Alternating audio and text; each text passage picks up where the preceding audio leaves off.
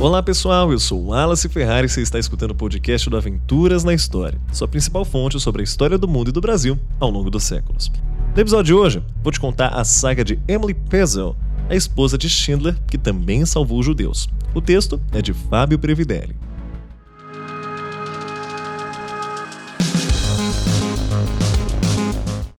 Segundo o ditado, por trás de um grande homem existe sempre uma grande mulher. Hoje, a gente vai contar uma história relacionada à esposa de Oscar Schindler, Emily Schindler, que foi eternizada na obra de Steven Spielberg. Quem assistiu a lista de Schindler ganhou o Oscar, uma grande obra. Entretanto, o alemão que salvou centenas de judeus durante o Holocausto ao empregá-los em sua fábrica de utensílios de cozinha na Polônia, teve Emily como um pilar fundamental nessa história.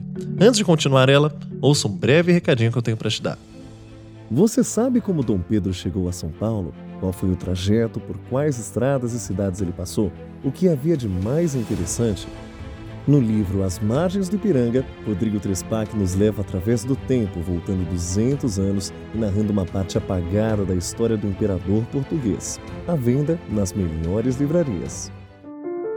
Nascida na aldeia de Altmoletten, território austro-húngaro, em 22 de outubro de 1907, Emily Pelzer teve uma infância muito ligada à natureza e aos animais, além de também ser interessada pelo estilo de vida dos ciganos, desde seus costumes nômades até a música e histórias, segundo afirma David M. Crow no livro Oscar Schindler, The Untold Account of His Life, Wartime Activities and True Story Behind the List.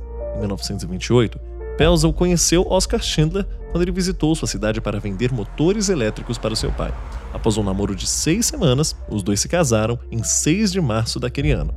No livro Emily Schindler, A Unsung Heroine, ela relatou a Louis Billow.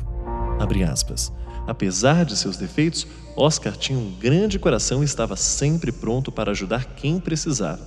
Ele era afável, gentil, extremamente generoso e caridoso, mas, ao mesmo tempo, nada maduro. Ele constantemente mentia e me enganava, e mais tarde voltava com pena, como um menino pego em uma travessura, pedindo para ser perdoado mais uma vez. Então, começaríamos tudo de novo.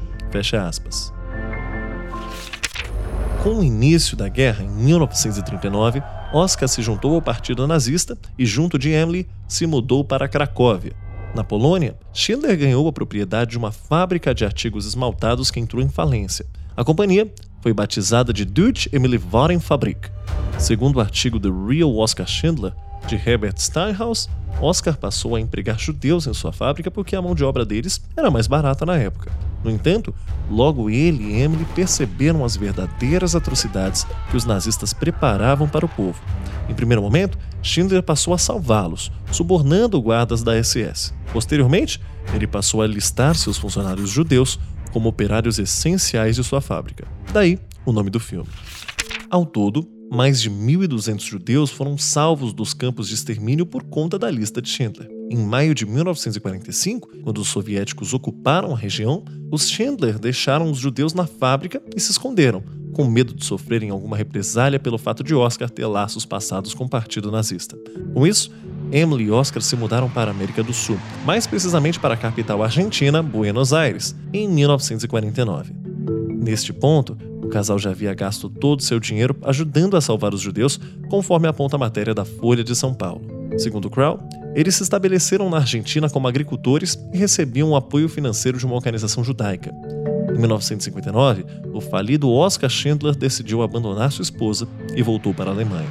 De acordo com Bruce Thompson, na obra Oscar Schindler, People Who Made History, embora os dois nunca tenham se divorciado oficialmente, eles jamais voltaram a se ver. Visto que Oscar faleceu na Alemanha em 1974, nesses 16 anos, aliás, ele teve dois filhos com outra mulher por lá.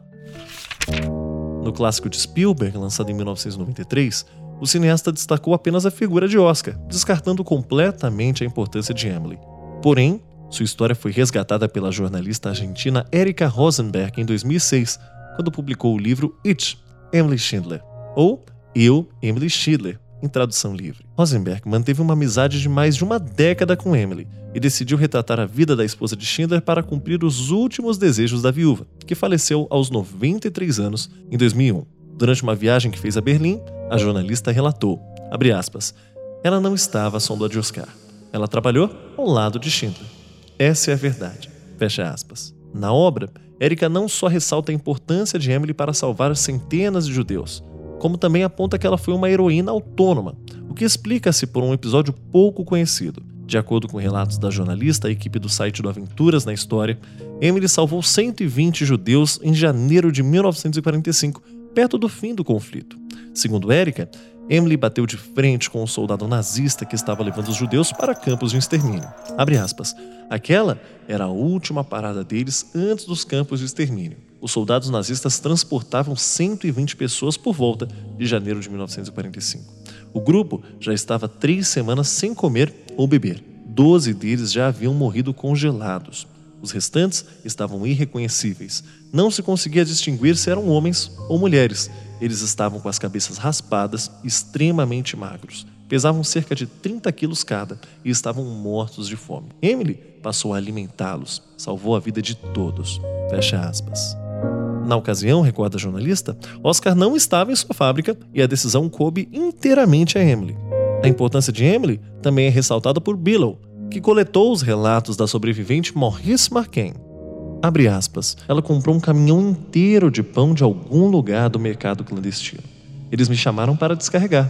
Ela estava conversando com a SS, pelo jeito como ela se virou e falou, eu poderia enfiar um pão debaixo da minha camisa.